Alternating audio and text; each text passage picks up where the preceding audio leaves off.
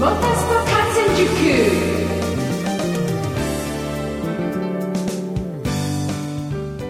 月25日金曜日夜9時になりました。皆さんこんばんは。喋れるモータースポーツジャーナリストのカズ小林です。先週末のゲリラ豪雨、すごかったですね。もう凄まじい雷と強烈な雨、尋常じゃなかったですけれども、相模原の皆さん大丈夫でしたでしょうか？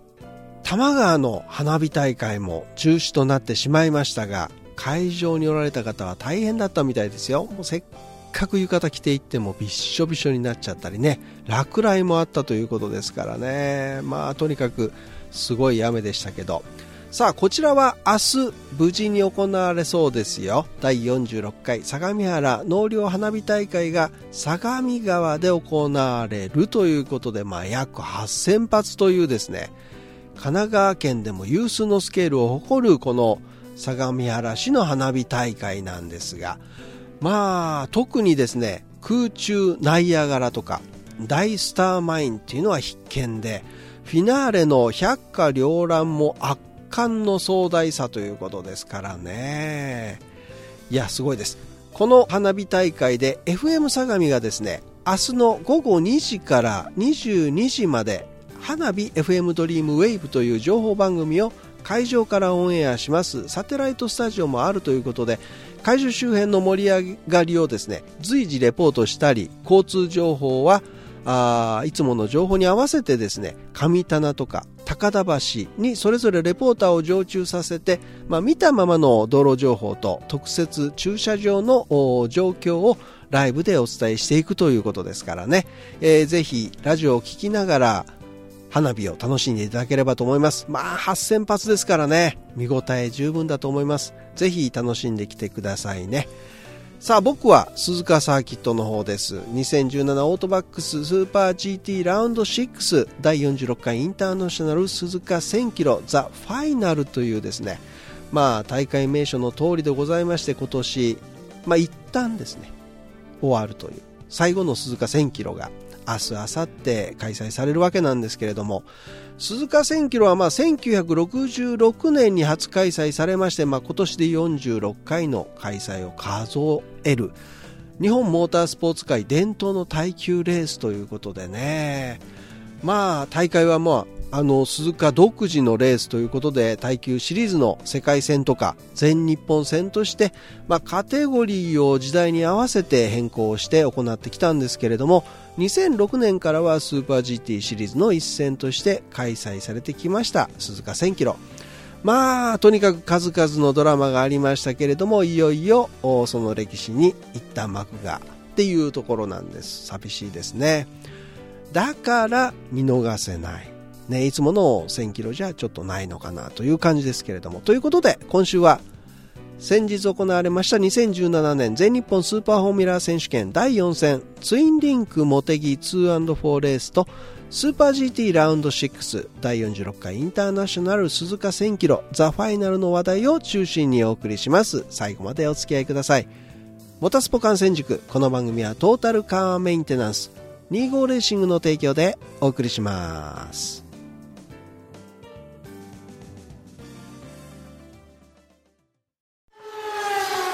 モータースポ観戦塾第1コーナーさて、先週は2017年全日本スーパーフォーミュラー選手権第4戦ツインリンクモテギ 2&4 レースが栃木県のツインリンクモテギサーキットで開催されました。いや、先週の放送でもね、雨が降っちゃうとせっかくの横浜タイヤ2種類のね、ドライタイヤっていうのが使えなくなるんで、まあなんとか降らないでほしいなというふうに話しておりましたが、金曜日の専有走行の午前中に雨が降りまして、えー、セッションの開始時にはもう上がっていたんですけれども最初はちょこっと濡れていてだんだんドライコンディションに変わっていくという状況の中で行われました、まあ、ソフトタイヤで1周だけ走ってスクラブタイヤを用意するチームなんかも多くてですね、まあ、あとはミディアムで走行したり。えー、途中ピエール・ガスリーがですねヘアピンでクラッシュして赤旗中断なんかも起こってしまいます。さあそして土曜日の予選が始まりました。直前に雨がまたパラパラと降り始めまして時間が経つにつれ雨足が強くなる。もうコース上はですね水が溜まって川のようになってしまう。そして雷も発生して避難指示まで出てしまってですね。タイミングモニターっていうのもありましてそれもですね落雷に備えてシステムをシャットダウンするというまあ異例の事態になりましても当然ながらですね予選は始まったはいいですけど Q1 で終了とそれも尻切れとんぼになっちゃったという感じですよね。Q2、Q3 は日曜日の朝に変更されたんですけどもまあまさかのその天候の変化です。Q1 落ちになったのが塚越、国本、山本、石浦、大島と。まあこの辺りのマシンね基本セットアップがおそらくですけれどもタイヤへの入力が弱いこのセッティングだったのかなと。ねえ。だからウェットタイヤでもタイムが出なかったということなんですさあ Q1 を1-2通過した近藤レーシングのニック・キャシディと山下健太君、え、3番手に KCMG の小林カムイが入ったんですが、えー、雨が強くなる前に、スクラブソフトのタイヤでアタックをしていて、えー、新品ソフトタイヤを使用した他よりも速かったのかなということが考えられますねさあそして、えー、日曜日の午前中にフリー走行と Q2、Q3 の予選がドライコンディションの中で行われました。いややりました。ポールポジション見事に獲得したのは近藤レーシングのルーキーです。山下健太選手でした。まあ土屋武さんがね見込んだ逸材とはいえですね。4戦目にしてのポールポジションっていうのはちょっとびっくりでしたね。さあ2番手に小林カムイ3番手に野尻智樹と続きます、まあ、この今回使っているソフトタイヤの印象は、えー、トラクションが少なく感じたということですね。で、えー、1周目くらいで早く温まるので、えー、予選はやりやすかったというのが山下健太選手の声だったんですがあ小林上選手も野尻選手もそうだねということだったんですね。さて明けて決勝レースです。気になるタイヤ選択ですがソフトタイヤが9台ミディアムタイヤが10台ということでほぼ半々になりました。まあグリッドについてもですね最後の最後までどっちにしようかっていうふうに悩んでるチームもありましたけれども。さあレーススタートです。ポールポジションの山下健太選手がホールショットを決められず。これスタート練習ができていなかったという不安要素がねあるというふうに彼も言っていたんですよね。まあその通り見事失敗しちゃいました。まあ、最初は蹴り出しはまあ良かったんでその後がうまくいかなかったというところなんですがそれに引き換えまして小林カムイ選手。まあ、スタート練習ばっちりできたということでより良い、まあ、多分バイトポイントも含めてなんでしょうけどマップをつかんだということで、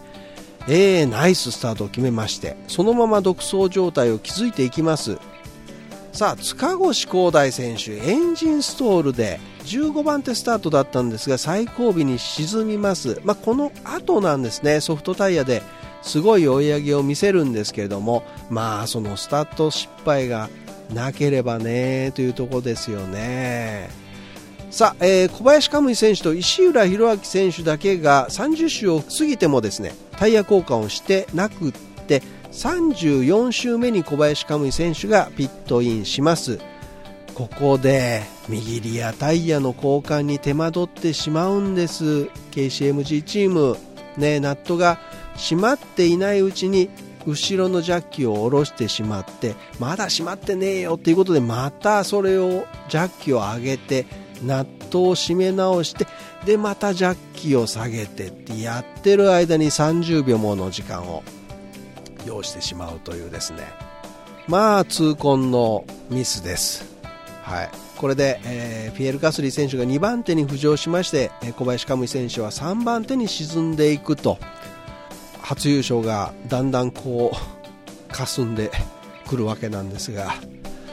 そして石浦選手がようやくです。40周目にピットインしました。引っ張りましたね。なのでこれで、えピエール・ガスリーがトップになってカムイが2番手。カムイがミディアムを履いていてガスリーはソフトタイヤで走るということでそのガスリーは約1秒も速いラップタイムでですねカムイ以下をガンガン引き離しにかかっていくと。いやもうめちゃめちゃ速かったですもんね。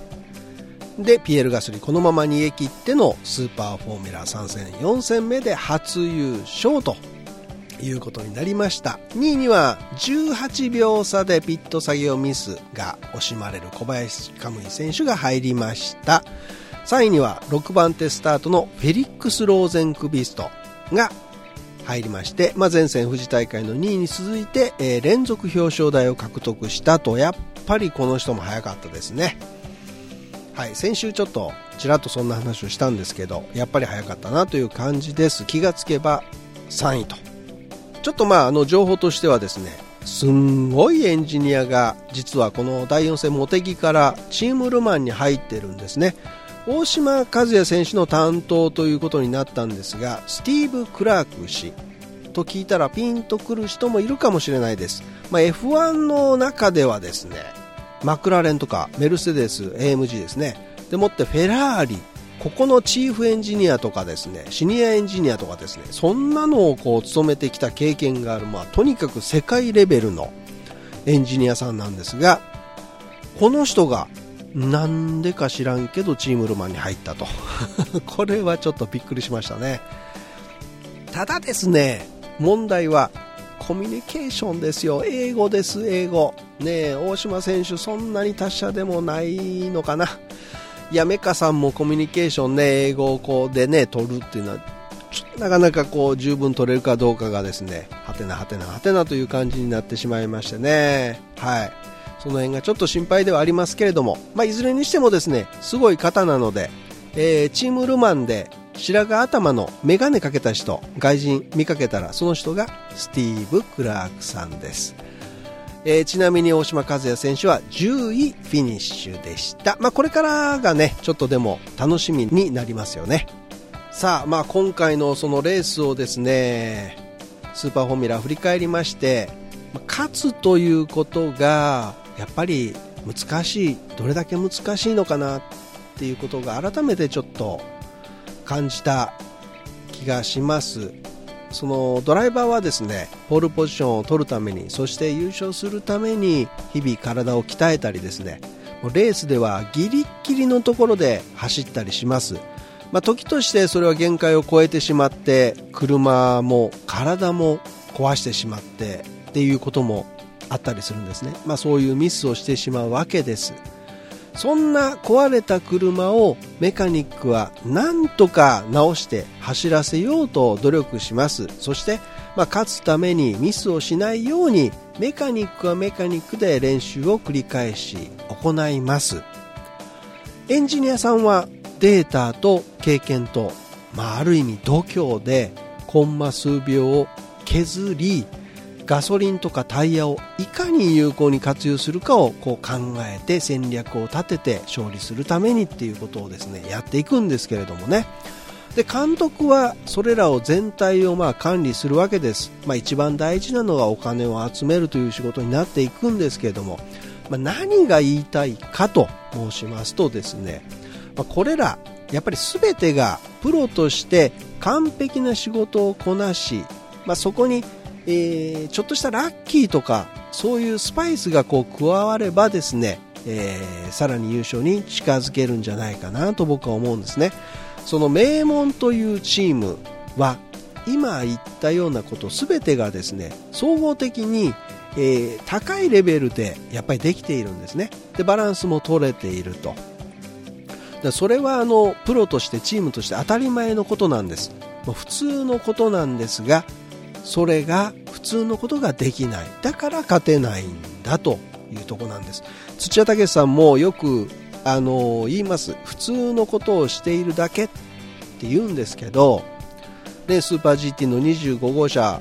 ね、ビバック MC86MC 強いのは知恵を絞ってホームセンターで材料を買ってきて自分たちの車を作れるから、ね、職人春夫さんがいるからそんなものだけではやっぱりないんですよね。その普通という今までずらずらずらって言ってきた普通ということがきっちりできるから勝てているんだと僕は思っています。もうピースのどれが欠けても勝てないと。きっちり予選をやれてピタリとピットに止まれて当たらずに仕留めるでしょ。普通にやればいいだけなのにね。で東條エンジニアも今回のレースを振り返って語っています。普通にやればねできないんですなかなか。ということでスーパーフォーミュラー次回は9月9日10日オートポリス戦です。曲はニッケルバックでフィード・ザ・マシーンでした。さて今週は2017オートバックスーパー GT ラウンド6第46回インターナショナル鈴鹿1000キロザ・ファイナル。長い。三重県鈴鹿サーキットで開催されます、まあ、冒頭もねお話しした通り一応今年で最後の1000キロなんです。じゃあ来年からどうなるのよ。ってねいうとこですけどスーパー GT のシリーズ戦としては行われません。ね。えー、で2018年からスタートするのが第47回サマーエンデュランス。鈴鹿10時間耐久レースという名前で、えー、来年は2018年の8月23日の木曜日から26日の日曜日にかけて開催されると。で決勝レースはその26日日曜日の朝10時30分にスタートが切られまして夜の8時半に終了する予定の10時間耐久レースとして行われるということなんです。で内容なんですが、えー、現在スーパー GT の GT300 クラスで走っている JAF の GT300 車両も含めてです。これマザーシャシも含めてです。と FIA GT3 車両を中心にした GT カーの耐久レースと。でヨーロッパアメリカアジアの GT レースを走る世界の FIA GT3 車両が参加して GT 世界統一戦として開催されるということなんですね。これはすごいですね。はいそうなんです。なので GT500 クラスの車両はこのレースには出られないということになりますよね。だからスーパー GT の名前は外れちゃうということなんですがまあ、このレースの概要に関してはまたあ、ね、来年近づいてきたらお話ししていきますけれども来年のじゃあスーパー GT シリーズシリーズ戦としてはどうなるのというと、えー、鈴鹿サーキットの開催が5月になります。5月19日20日と予定されていて距離はま300キロで行われるだろうというふうに GTA の坂東正明代表はまあ語っていますけれどもで、えー、5月ゴールデンウィークに富士で開催されるのが500キロですよね。で、えー、8月に開催、また富士で開催されて今もいますけれども、それがですね、そのゴールデンウィークの500キロよりもさらに長い距離になるのではないかというふうに言われていまして、まあ見込みということなんですけれども、まあ700キロぐらいになるんですかね。どうなんでしょう。まあとにかくそのスーパー GT としての、えー、1000キロは当分見れないということで見納めになりますからねぜひ皆さんあの現地に生で見に来ていただければなと思いますいやまさに耐久レースですからねで最低でも5回のピットインが必要でドライバー交代もあるということですから、まあ、とにかくピット戦略が大きな鍵を握っていくのは間違いないと。なのでさっきの話ではないんですけどやっぱり総合力っていうのがものを言うんじゃないでしょうかね。さあ、えー、まあ話題といえばですね今年の19号車ウェッツアドバン LC500 には第3ドライバーとして小林カムイ選手が乗ります。そして16号車モチュール無限 NSXGT には2009年の F1 ワールドチャンピオンであるジェンソン・バトンが第3ドライバーとして乗ると。いや元 F1 ドライバーが参戦するということです。でもすでに参戦している昨年チャンピオンになっているのが小原来年でしょ。で中島和樹選手ももちろん元 F1 ドライバーですからね。もう元 F1 ドライバーというのが4人もいるわけですよすごいですね日本一速い箱レースにこの人たちが出るっていうのはすごいことですよねもうここだけでも相当見どころだと思いますけれども、まあ、あとは佐藤拓磨選手が出てくれれば最高じゃないですか。はい。さあ、えー、GT500 クラスは重たいけど速いレクサス LC500 がやっぱり勝てるのか。前線富士の勢いでバトンも乗る NSXGT が地元鈴鹿で勝てるのか。今季ここまで勝利のない日産 GTR 勢。2戦連続で2位表彰台に上っている23号車モチュローテック GTR も期待できるのかなと。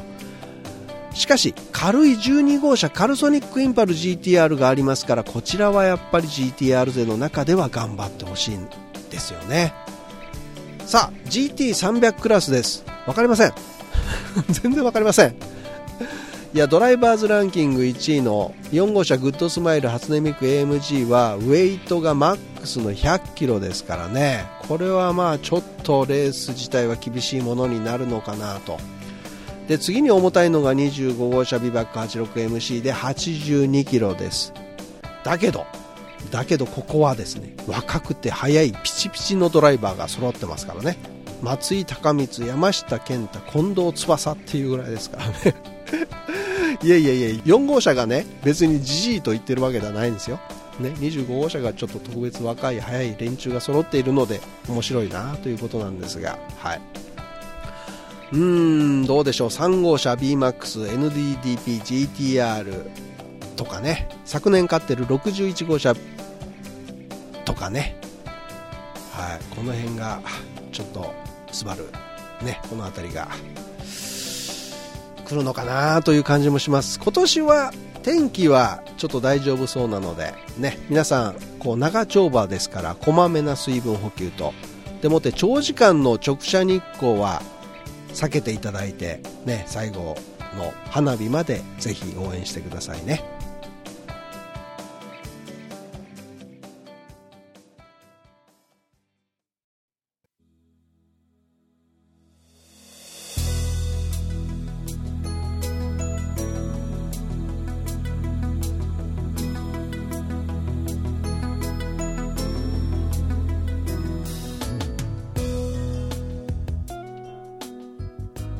いうことで、もう終わりの時間となってまいりましたが、さて、インディーカーシリーズ第14戦、ポコノが先週行われまして、オーバルレースだったんですが、予選で見事ポールポジションを獲得したのが佐藤拓磨選手。